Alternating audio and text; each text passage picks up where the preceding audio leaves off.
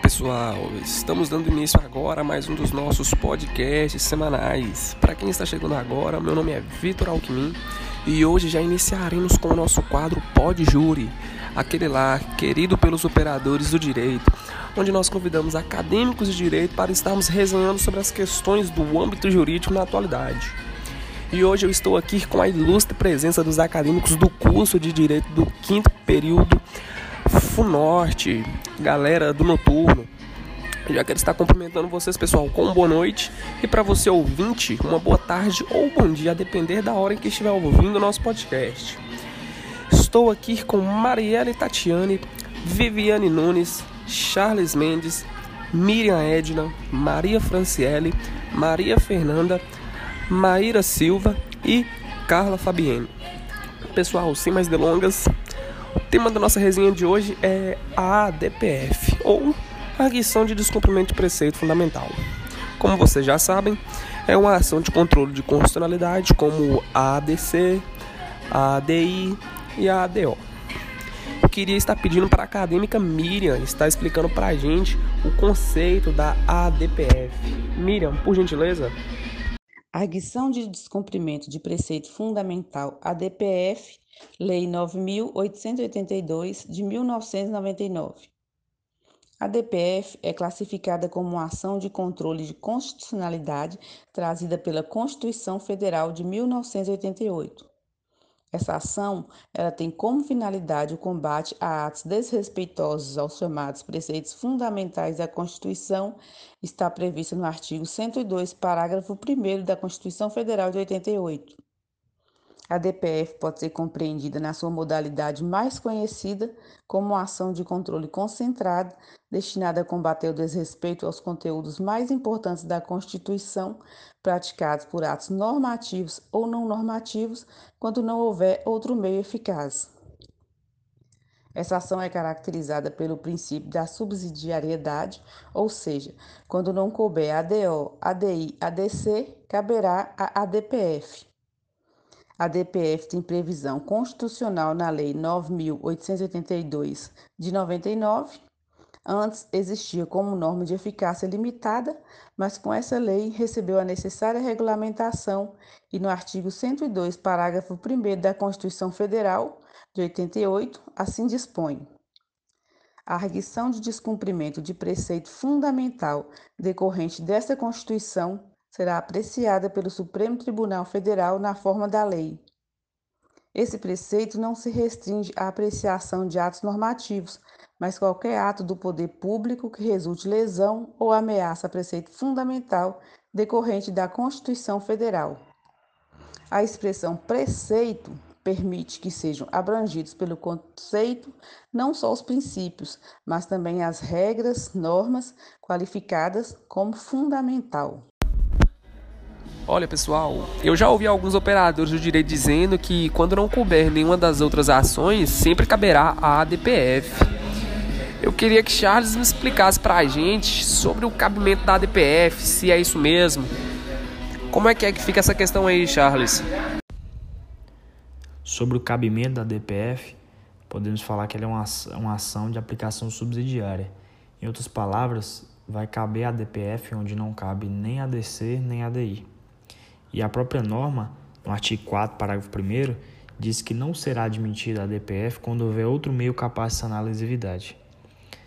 Outra característica é a fungibilidade entre ADI e a DPF. Isso significa que se a parte entrar com a DPF e não é o caso, é possível ela ser acolhida como ADI, uma ação de ADPF com o objetivo de salvar um ato concreto que ocorreu de forma equivocada desde que atenda dois requisitos, que é a dúvida objetiva e os requisitos da ADI preenchidos. A lei em si ela não determina o que são preceitos fundamentais, mas a jurisprudência cita os princípios constitucionais e as normas que as reforçam, além dos princípios sensíveis do artigo 34, inciso 7 da Constituição, as cláusulas pétreas, os direitos fundamentais e as normas de estrutura. Agora, com relação à competência para julgamento e legitimidade para a proposição de uma ADPF, Marielle, tu poderia esclarecer essa questão para a gente, por gentileza? Sobre a competência, quem possui a capacitação para julgar a arguição de descumprimento do preceito fundamental é o Supremo Tribunal Federal, mais conhecido como STF. Ele tem como referência a Constituição Federal e no plano estadual ele tem como modelo a Constituição do Estado. Esse controle ele pode ser realizado pelo Tribunal de Justiça do Estado. É, caso haja uma previsão deste regulamento específico na Constituição do Estado, o processo ele terá uma natureza objetiva segundo o aspecto formal. Sobre a legitimidade de arguição de descumprimento de preceito fundamental, podemos citar que são os mesmos que podem propor a ação direta de constitucionalidade, mais conhecida como ADI, e a ação declaratória de constitucionalidade, conhecida como ADC. E elas estão previstas no artigo 103 da Constituição Federal, que no mesmo artigo fala quem são esses legitimados universais sendo eles o presidente da República, as mesas do Senado, a da Câmara de Deputados, o Procurador-Geral da República, o Conselho Federal da Ordem dos Advogados do Brasil e o partido político com representação no Congresso Nacional. A legitimidade ativa da arguição de descumprimento de preceito fundamental encontra-se regulada no artigo 2 inciso 1 da Lei nº 9882/99. Ocorre que o inciso 2 ele foi objeto de veto presidencial. Como citado anteriormente, é, quem pode propor essa ação de arguição de descumprimento de preceito fundamental são os citados no artigo 103 da Constituição Federal, desde que o interessado que se considerar ameaçado ou lesionado, nos artigos 2, parágrafo 1 da Lei 9.882 de 99 No que se refere aos procedimentos da ADPF, eu queria que Maria Franciele estivesse elucidando essa questão para a gente, por gentileza. Temos, a partir do artigo 3 da Lei 9.882 de 99, os procedimentos para propor uma ADPF, onde será feita uma petição inicial, seguindo os requisitos do artigo 319 do Código Civil, e, além disso, é, deverá também seguir os requisitos regimentais que está questionando.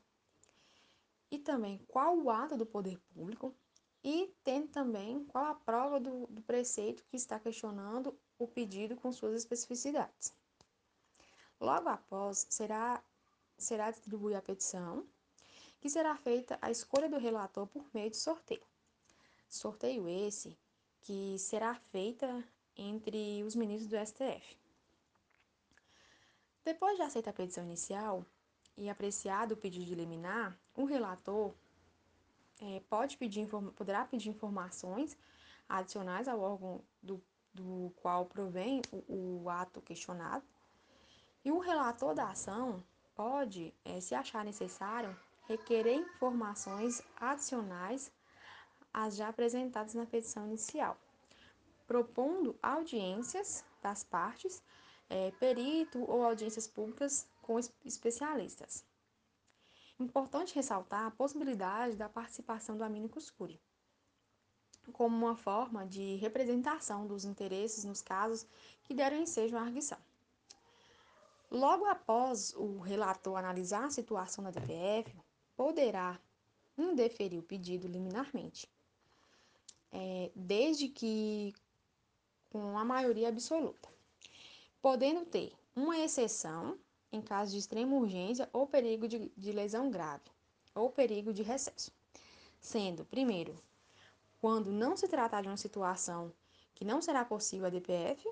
Segundo, é, quando faltar algum requisito necessário. E o terceiro, quando a petição for inepta.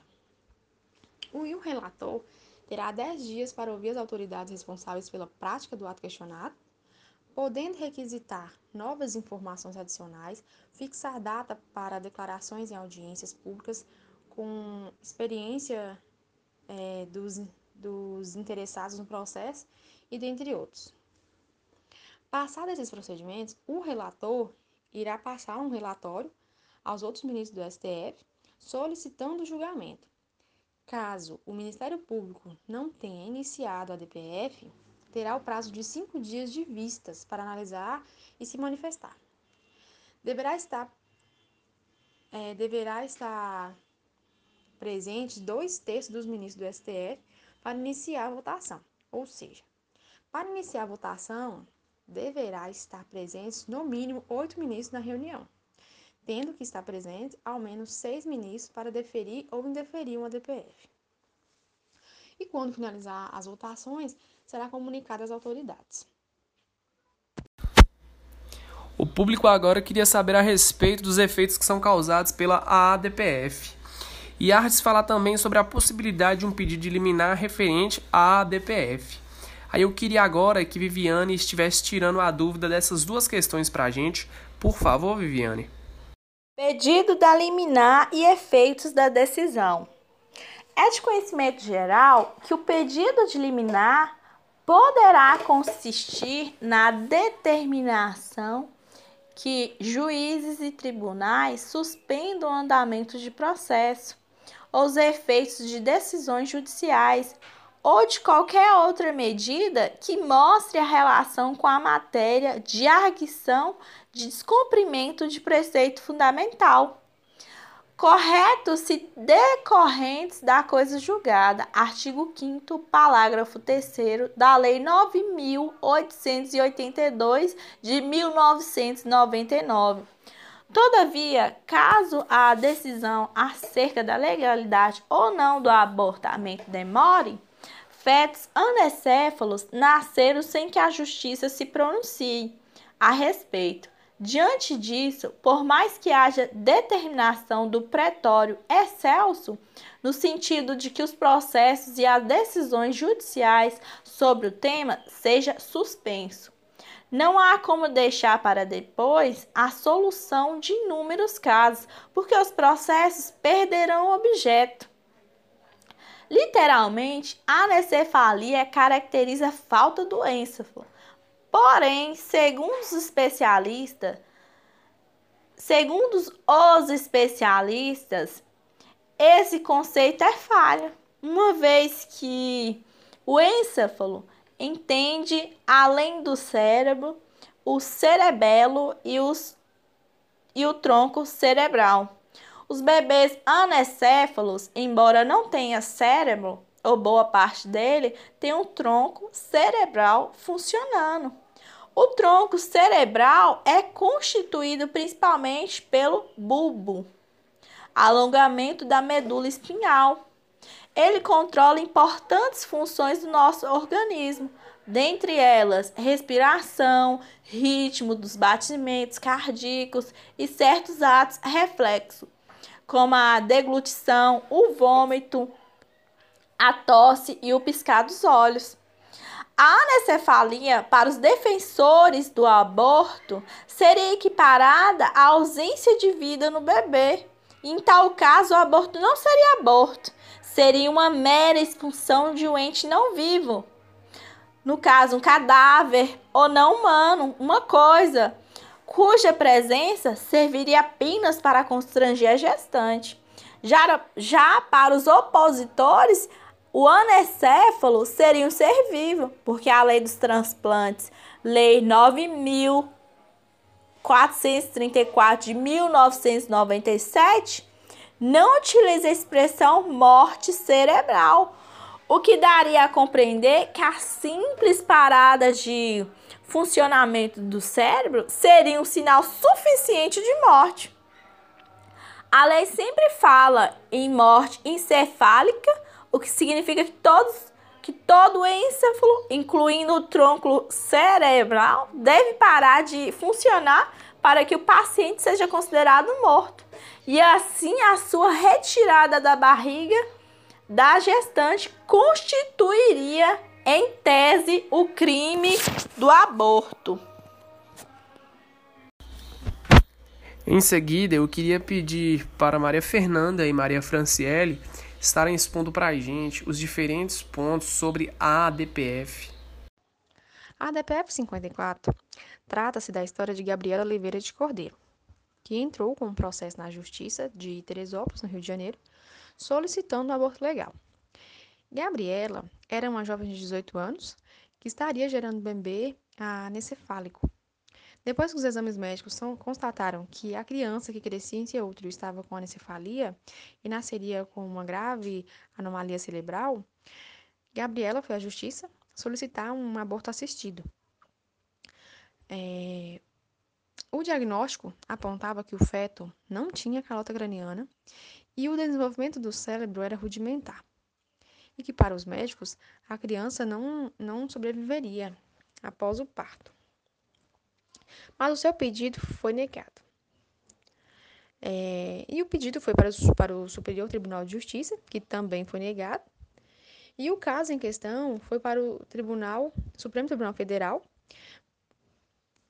e por meio de habeas corpus impetrado pelo Instituto de Bioética e Direitos Humanos e Gênero, e também pela Assessoria Jurídica, Estudos de Gênero, Cidadania e Desenvolvimento, quando saiu a autorização, Gabriela já havia ganhado o neném, o bebê. E, e o mesmo não sobreviveu, porque após sete minutos, o parto, ele veio a falecer.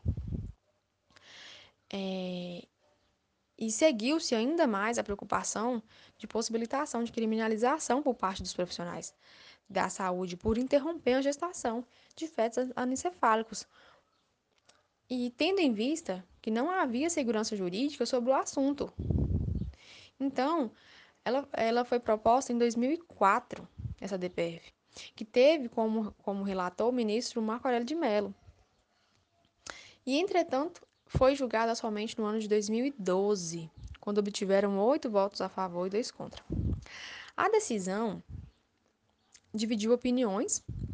Por um lado, é, temos uma minoria em que diz que que se existiu morte, é porque existiu vida. E não caberia ao judiciário julgar este caso em questão, pois o STF não possui legitimidade, devendo o STF ser um legislador negativo do controle da, da constitucionalidade. E não poderiam é, ocorrer o aborto de, de, de feto anencefálico, pois estariam indo contra o direito à vida. Por outro lado, temos a maioria absoluta, que defendem a tese de que não ocorrerá aborto, pois para que tenha vida será necessária a formação de um cérebro. E a medicina atual é, não possui um tratamento, uma cura para esses fetos. Ademais, esses, fetos, esses bebês não viveriam por muito tempo, sendo que 99% dos que nascem morrem logo após o parto, podendo ainda causar na mãe desse bebê alguns problemas de saúde, como depressão pós-parto.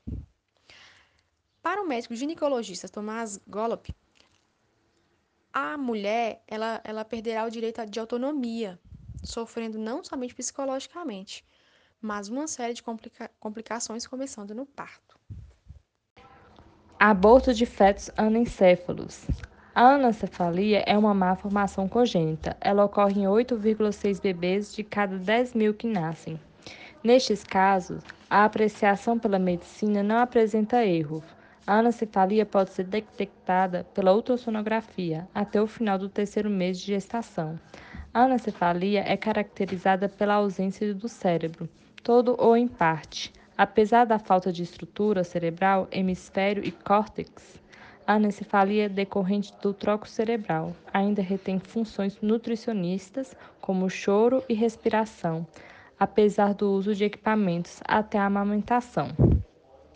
A anencefalia não pode ser considerada aborto, pois este é crime contra a vida e, neste caso, há somente vida vegetativa. A dificuldade dos médicos e juristas estava na questão de definir a morte do anencefalo. Muitos afirmavam ser a morte cerebral, mas como detectar a morte cerebral de um feto que não possui cérebro, ou possui apenas uma parte deste, deste todo danificada? Analisando a DPF número 54, é óbvio que o comportamento social da população em causa mudou. Neste caso, no caso das no caso as gestantes de fetos anencefálicos e as organizações de saúde, porque a interrupção da gravidez não é considerada aborto espontâneo. Estudos mostram que, em média de 50% dos casos de anencefalia morrem no útero das mães, dos que nascem com vida, cerca de 99% morrem poucos minutos após o parto, e os, de, e os demais sobrevivem por poucos dias ou poucos meses. Poucos meses. Assim, os grupos interessados na questão sustentam o entendimento que a interrupção de, da gestação, nesses casos, não é aborto, mas antes a antecipação terapêutica do parto, e por isso não deve receber a aplicação dos artigos 124 e 126. Pessoal, agora eu queria saber de vocês o que acharam da decisão proferida pelo STF referente à ADPF 54. É a que trata sobre o aborto anencefálico. É totalmente pertinente a decisão majoritária do STF, pensando na quantidade de meses que, se fosse proibido que a mulher não tivesse o direito de escolha com relação quando o bebê é anicéfalo, se ela não tivesse esse direito de escolha, seriam muitos meses, em Carmen Lúcia, Marco Aurélio e outros ministros, seriam muitos meses de angústia, de sofrimento. Como ficaria o psicológico da mulher, o direito à saúde, a dignidade da pessoa humana, a autonomia da mulher, se ela não tivesse esse direito de escolha, como ficaria a questão? Porque ela sofreria muito tempo por algo que já foi comprovado cientificamente que a maioria dos bebês anicéfalos ou eles já nascem mortos, 65% já nascem mortos ou sobrevivem até cinco dias. Então a mulher esperaria por, por algo que não iria acontecer. Então, como ficaria o psicológico, o emocional da mulher, da família? Do pai também, conforme foi dito por Carmen Lúcia. Como ficaria essa família? Carmen Lúcia até citou o exemplo do livro de Guimarães Rosa, um irmão ao acompanhar o outro irmão é com doença, como ficaria também o estado emocional desse irmão, de toda uma família e principalmente da gestante, como ficaria?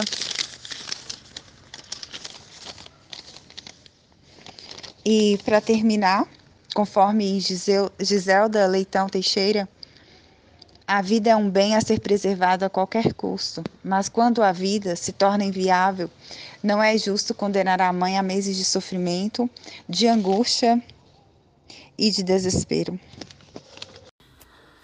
O STF, por maioria de votos, 8 contra 2, julgou procedente o pedido vinculado na ADPF 45 em resumo, foram utilizados os seguintes fundamentos. O relator Marco Aurélio diz: o feto anencéfalo é incompatível com a vida e por isso não é proporcional defender o feto, que não vai sobreviver e deixar sem proteção a saúde da mulher. Já o ministro Lewandowski é, votou pela improcedência do pedido entendendo que o STF não possui legitimidade para deliberar sobre o caso, apenas o Congresso Nacional por meio de lei. Já o ministro César Peloso votou pela improcedência do pedido, afirmando que o feto anencéfalo é um ser vivo e, por isso, é, seguindo com a interrupção da gestação, caracterizaria um aborto. Já o ministro Dias Toff não participou do julgamento, pois atuará na condição de advogado-geral da União. Pessoal, como a ADPF é uma questão bastante complexa, acaba se tornando perceptível a quantidade de opiniões divergentes sobre o assunto, correto? Vocês acham que esses diferentes pontos de vista a respeito da ADPF têm fundamentação legal? Sobre a fundamentação dos ministros que julgaram procedente o pedido dessa DPF, podemos citar o ministro Marco Aurélio, que no caso é o relator, onde o mesmo dispõe que o feto anencéfalo é incompatível com a vida e por isso não é proporcional defender um feto que não vai sobreviver e deixar sem proteção a saúde da mulher, principalmente a mental.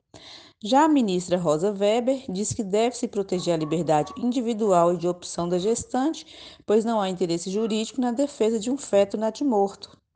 O ministro Celso de Mello diz que não se trata de um aborto previsto no Código Penal, pois o feto sem cérebro não está vivo e sua morte não tem por origem alguma prática abortiva.